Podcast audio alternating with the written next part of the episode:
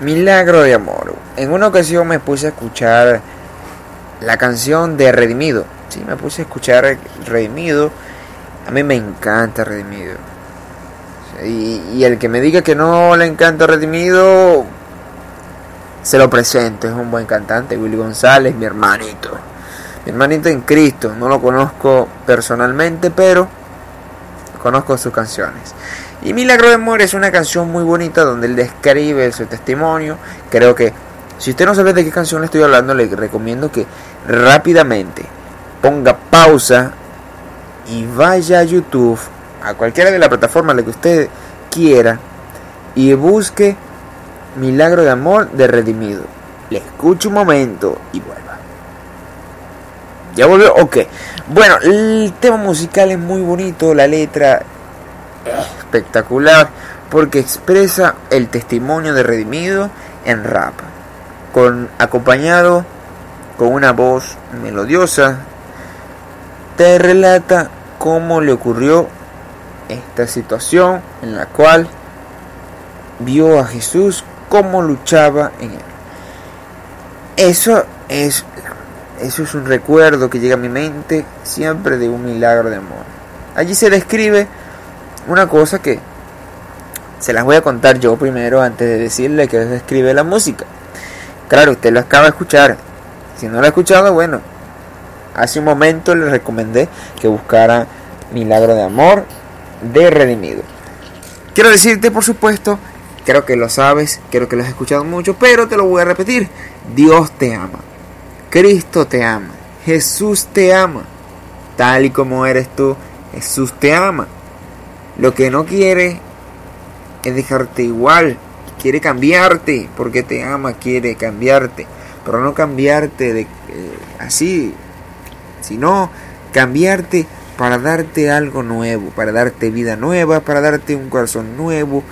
Quiere cambiarte para darte salvación, para darte vida, para que vivas eternamente y para cambiarte de que no mueras, que no mueras eternamente. Eh, una ocasión, cuando escuché de Milagro de Amor, yo dije, bueno, Milagro de Amor, ¿será que habla del milagro que Jesús hizo en la cruz cuando murió por nosotros? Pero luego me puse a analizar, oye, tiene razón Willy, tiene razón redimido. Pero yo me pregunté, ¿qué es milagro? Y entonces busqué en San Google, San Google, y vi que la definición de milagro era que era una, manifestación del amor de Dios para con nosotros, o sea, un hecho inexplicable científicamente, algo que es sobrenatural, un acto sobrenatural es un milagro. Y entonces dije, bueno, si es de amor, esto quiere decir esto quiere decir que se trata de una pareja, de que el, que no lo quería nadie ahora lo, lo ama. no, mentira. No se trata de eso, no se trata de amor a primera vista, es un milagro, porque la chica se enamoró de él o él se enamoró de la chica. No, no, no hablo de eso, hablo del milagro de amor que Jesús hizo en nuestros corazones. Porque un milagro no solamente es cuando Jesús levanta a un paralítico o cuando Jesús le da vista a un ciego. Creo que aquí se ha escuchado bastante la historia de los ciegos. Próximamente vamos a hablar ahora de los paralíticos, pero bueno, esta es la primera vez que le voy a hablar de los, de los paralíticos. Si no ha escuchado los otros podcasts, otros episodios, se los recomiendo yo. Vaya, escúchala. Está dispuesto para que usted escúchala a la hora que usted quiera. Escúchala en la mañana, escuchan en la tarde. Este podcast producido por Producciones Vida. Así que les recuerdo que Milagro de Amor, Milagro de Amor, el tema musical de Willy González, no le estoy haciendo publicidad, solo que para que usted sepa de qué le estoy hablando en este momento. Y bueno, les voy a pedir que usted, si me quiere acompañar en una historia que le voy a contar brevemente, para que se ponga en contexto conmigo, Puedes buscar en Lucas capítulo 5, versículo del 17 al 26. Puedes buscar también Marcos. Puedes buscarlo ahí también en Marcos capítulo 2, versículo del 1 al 12. Puedes también buscar en Mateo del, versículo, del capítulo 9, el versículo 1 al 8. Ahí está una historia en la cual se relata un milagro Además de esta, que es contemporánea a nosotros, que narra Willy González, que le ocurrió... Eh, el año 2099 aproximadamente, por allí, cuando él, le voy a relatarle la canción como dice, cayó en el suelo moribundo, temblaba, su respiración menguaba más y más cada segundo.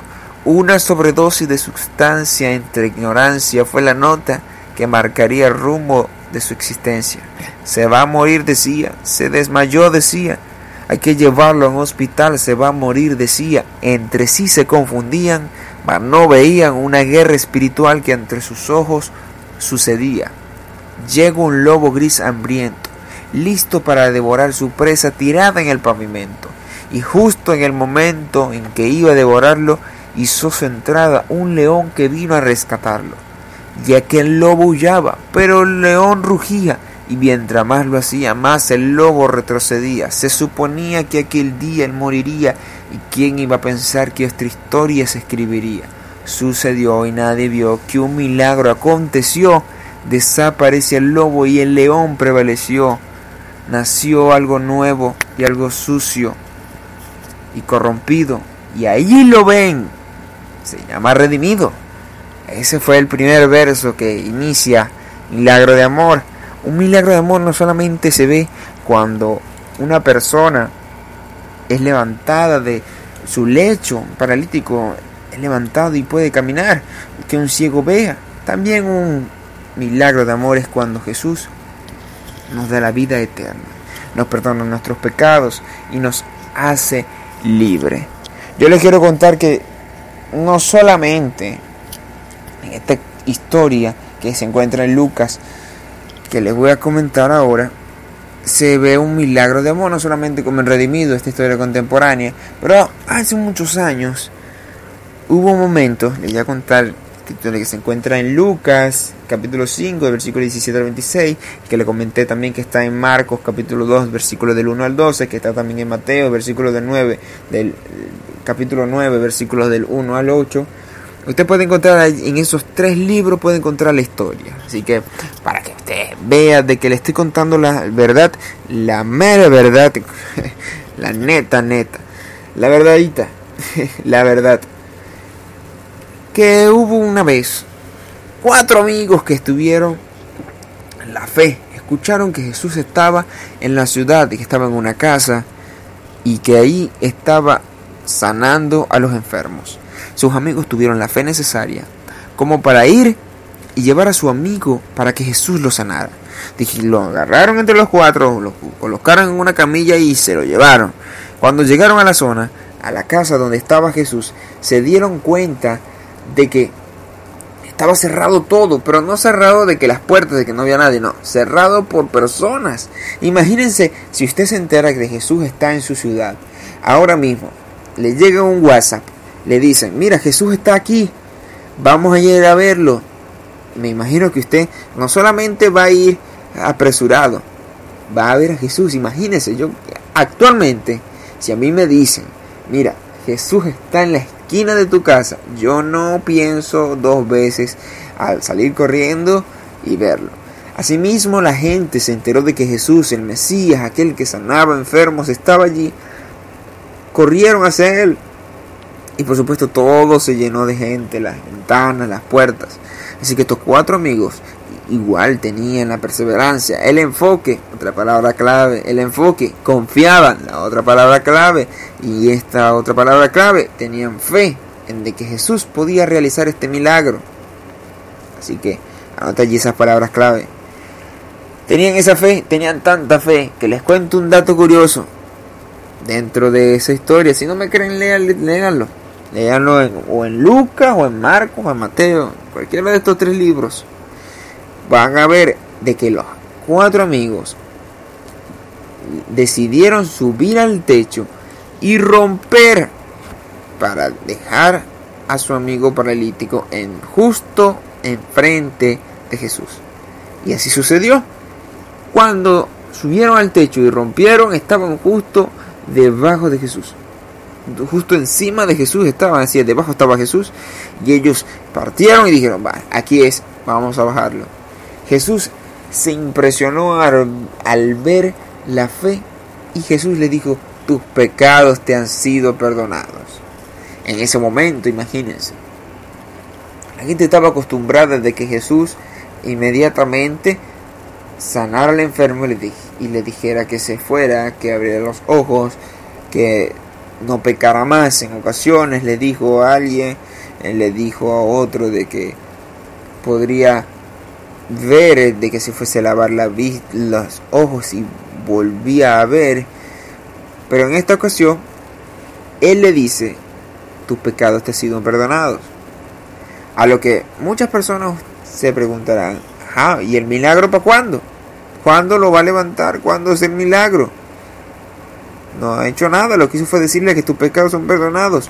Bueno, quiero decirle para que el cuento, la historia se haga más corta, el Señor les preguntó qué es más fácil, sanar a un, enfermo para que camine o perdonar sus pecados. Así que Jesús perdonó sus pecados, hizo dos milagros ese día. ¿Por qué dos milagros? Porque el milagro de amor es aquel que ocurre cuando Jesús perdona nuestros pecados. Milagro de amor es aquel que se consumó. El primer paso lo dio Jesús al morir por nosotros en la cruz para darnos la salvación y vida eterna. Ese es el primer paso. Así que milagro de amor es cuando Jesús nos da la vida eterna. Nos da la vida en general. Muchas personas piden un milagro. Yo creo que alguna vez alguno ha pedido un milagro. Pero no tenemos en cuenta de que solamente el despertar al día siguiente es un milagro. Es por eso que aquí se vio un milagro. Además, hubo dos milagros ese día. Le sanó de sus pecados. Y además, quiero decirles que él tomó su lecho y caminó, brincó delante de Jesús, pues fue sanado también de lo que él sufría del paralítico. Pero de contarles de que Jesús, se preguntará ¿y por qué Jesús inmediatamente el milagro lo hizo en su corazón y no lo hizo parar y después le perdonó su pecado? Porque Jesús no miró su apariencia, él miró su corazón. Porque Dios ve el corazón y no la apariencia. Si no me cree, bueno, en primera de Samuel, el, de Samuel, el capítulo 16, el versículo 7, a usted va a ver allí que dice específicamente de que Dios no ve la apariencia, sino el corazón.